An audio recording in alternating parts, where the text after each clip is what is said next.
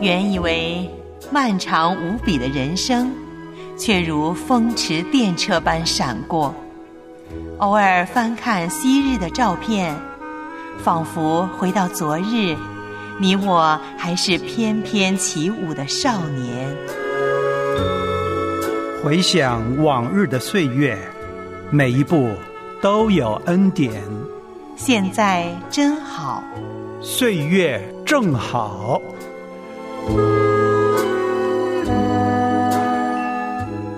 亲爱的家人们，欢迎收听《岁月正好》，我是你的好朋友叶兰。从今天开始，故事人生将为你带来现代新闻业之父丹尼尔·迪福的故事。朋友，你的人生有什么目标吗？有目标的人生可以帮助我们在机械化的生活中注入活力，点燃希望。岁月正好，故事人生栏目，叶兰带你一起走进有目标的人生，用他人的经历来伴你一段人生旅程。向过去挥挥手，向失意甩甩头，拥抱现在。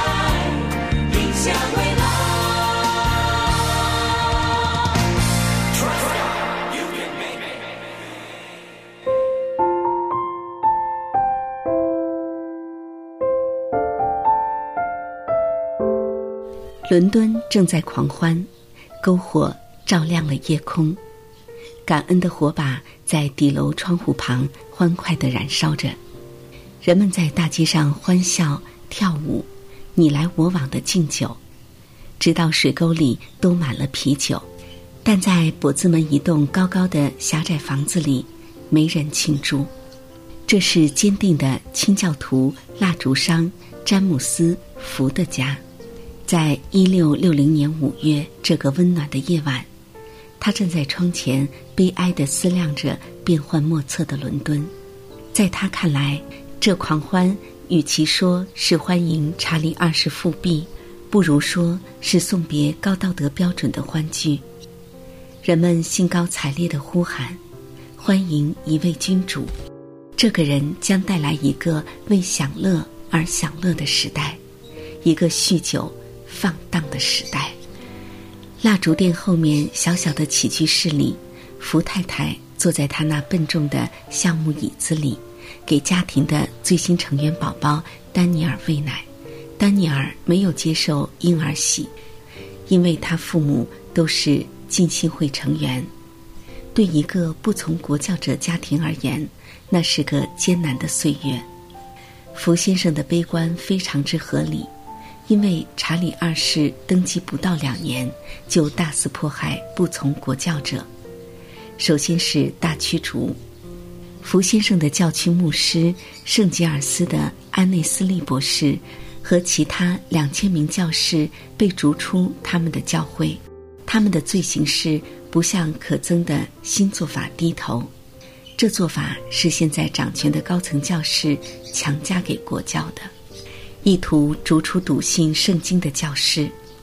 一六六二年的黑色巴多罗买日，这些被驱逐的教士离开了英国国教，再没有回来。像其他许多被驱逐的教士一样，安内斯利博士得到了他的全体会众的支持，为他建立了一所不从国教者的教堂。但很快，不从国教者。在任何地方举行任何聚会都被定为非法。地方法官有权自行把违反者投入监狱，甚至可以把他们驱逐出境七年。传道人受到的惩罚尤其严重。约翰班扬的十二年牢狱之灾，就是那时的许多残酷判决之一。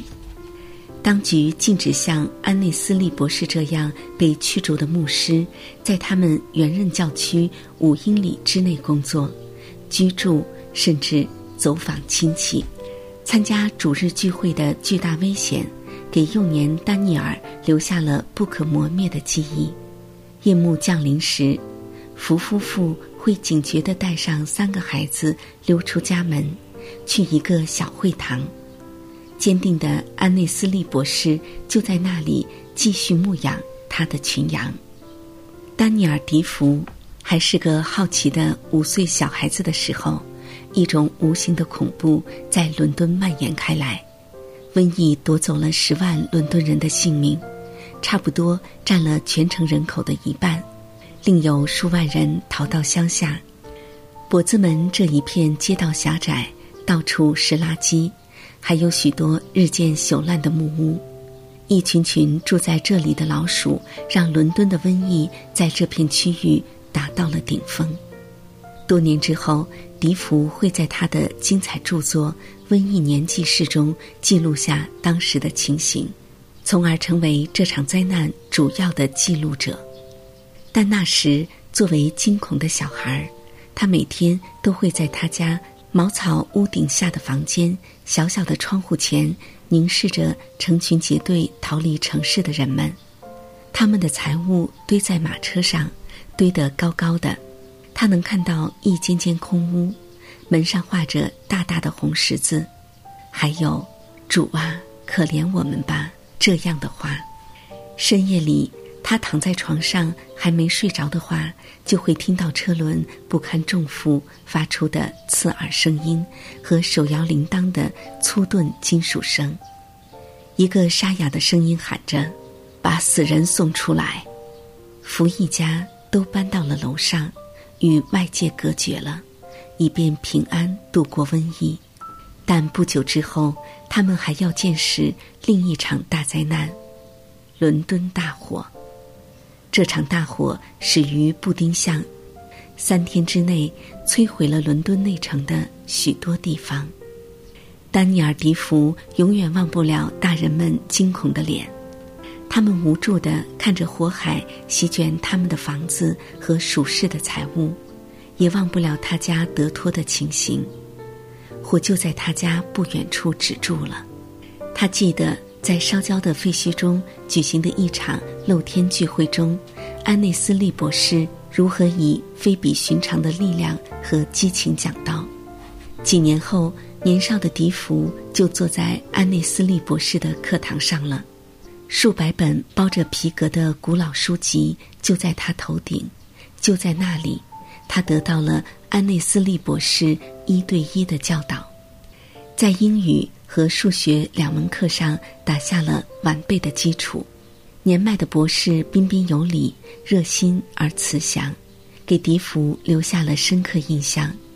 然而，博士却有着坚强的内心，信心稳固，因而勇敢的在不从国教者的受逼迫的氛围中，坚决的继续侍奉。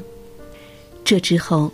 笛福受的教育，对他天马行空的思维贡献要大得多，为他装备了将来需要的素材。十三岁时，笛福去了不从国教者的学校，位于伦敦的纽因顿格林，是一栋杂乱甚至有些破旧的公寓。在这老式的环境里，男孩们接受的教育却超前于时代。在学习古希腊、古罗马名著，这些东西在那里无足轻重的地方，他们学的却是一系列压缩课程，包括法律、科学、地理、天文和速记。这些课程学完后，还要学逻辑、数学和现代语言。每个学生都得学习如何进行长时间的脱稿演说。和掌握口头辩论的艺术，所有的纪律惩戒都由校议会负责。这个议会全部由学生组成。有趣的是，孩子们一方面讨厌这种民主纪律，另一方面，他们中大部分感到这让学校变得松懈、不成熟。笛福已经在朝极端活跃分子发展了。他体格健壮。有一双黑眼珠子，下巴像条牛头狗，很快就在学生圈子里做了头把交椅。他不只是在学校成了公认的领袖，在跛子门那一片的年轻人中，任何不寻常的事都一定是他搞出来的。但迪福能够看出学校和教会的朋友跟那些所谓外面的朋友之间的区别。他相信人有可能亲自认识上帝。他从父母和许多教会朋友的生命中看到了个人信心的力量和真实性，因而幸福。但奇怪的是，丹尼尔·迪福早年从未把自己的生命交托给救主。尽管他知道那么多关于这位救主的事，他人的信心和生命经常让他印象深刻，让他幸福，对他们的品格和虔诚充满尊敬。但他自己对重生以及任何亲自与上帝同行的经历却完全陌生。福夫妇希望儿子当牧师，但他却对商业感兴趣的多。离开学校，就去了一位商人那里当学徒。老板很快就发现迪福有过人之处，因此提升他做企业代表。积累了几年经验后，迪福加入了一家贸易公司。这家公司的业务是远航至葡萄牙、法国和意大利，为英国企业进行贸易。二十三岁时，他决定自立门户。在伦敦的康希尔打出了招牌，丹尼尔·福商人。做生意的本钱主要来自他的新婚妻子，一位信仰虔诚的年轻女士。他父亲很富有，在结婚时给了几千磅嫁妆。尽管迪福仍像一个不从国教者那样保持了去教会的良好习惯，但现在。他全身心的投入自己认为最有价值的事事中去了。他是多么喜爱贸易呀！不是小时候父亲那种小店，而是高风险的海外买卖。他所追求的是财富。您正在收听的是由良友电台为您制作的《岁月正好》，短信幺三二二九九六六幺二二。短信开头请备注“岁月”，电邮是汉语拼音的“岁月”良友点 net。欢迎您来信与我们分享您听节目的心得，或者分享属灵光景、带导事项。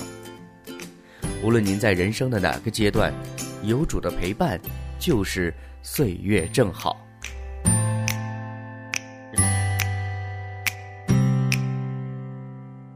亲爱的家人们。现代新闻业之父丹尼尔·迪福的故事第一集就播讲到这里。下周的同一时间，欢迎继续收听丹尼尔·迪福的故事第二集。我的存在不是偶然，我的存在是你主宰，我的生命。是你的期待，因我是你所珍爱，献上我生命，做你的器皿，让你掌管，着你战胜苦难，世人的盼望，胜过黑暗。彰显你荣光，我的生命，我的气息，动作存留。